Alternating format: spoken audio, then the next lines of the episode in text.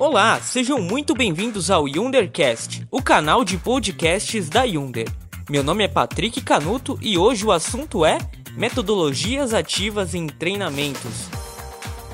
Para quem ainda não nos conhece, nós somos uma edtech com o propósito de reimaginar treinamentos técnicos e operacionais, especialmente sobre os temas de mobilidade e segurança do trabalho. Para saber mais, escute nosso episódio trailer ou visite nosso site.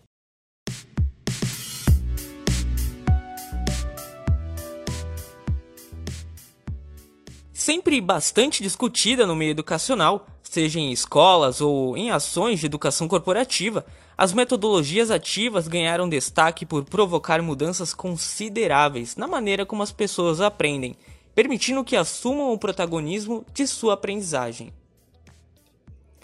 Metodologias ativas são um conjunto de estratégias, técnicas, abordagens e perspectivas que estimulam o educando a participar de forma ativa colaborativa e intensa no seu processo de aprendizagem, enquanto reflete sobre aquilo que ele está fazendo.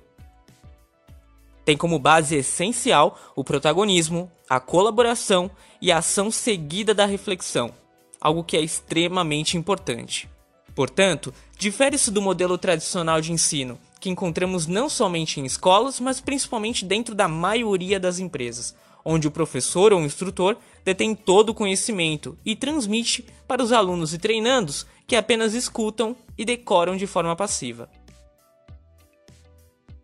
Começar a utilizar as metodologias ativas pode parecer distante da sua realidade, mas garanto que não é.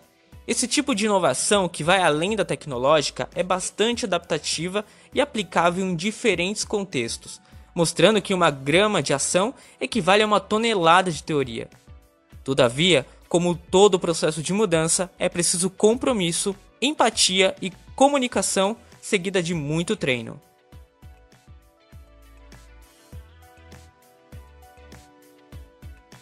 Existem muitas abordagens, mas selecionamos algumas que você já pode começar a aplicar em seus treinamentos. Recomendamos que este seja apenas o seu pontapé inicial e que você continue se aprofundando no tema sempre que possível.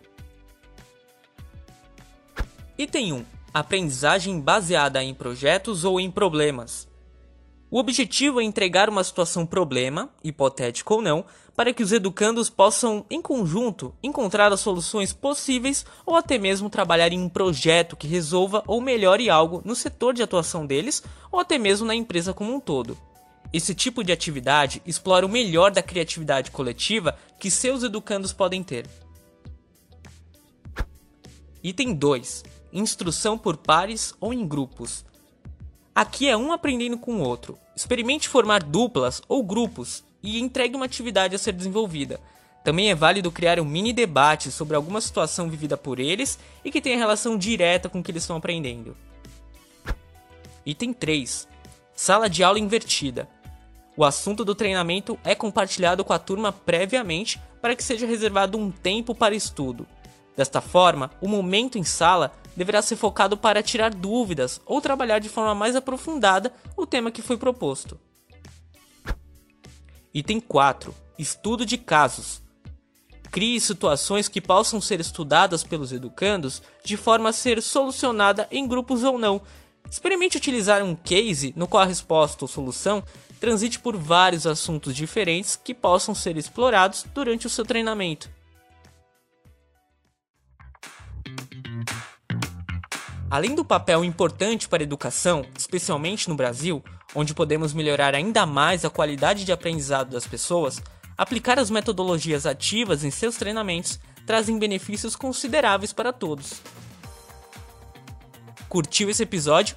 Esperamos que essas informações contribuam para melhorar resultados no seu setor. Até o próximo episódio com mais novidades e atualizações.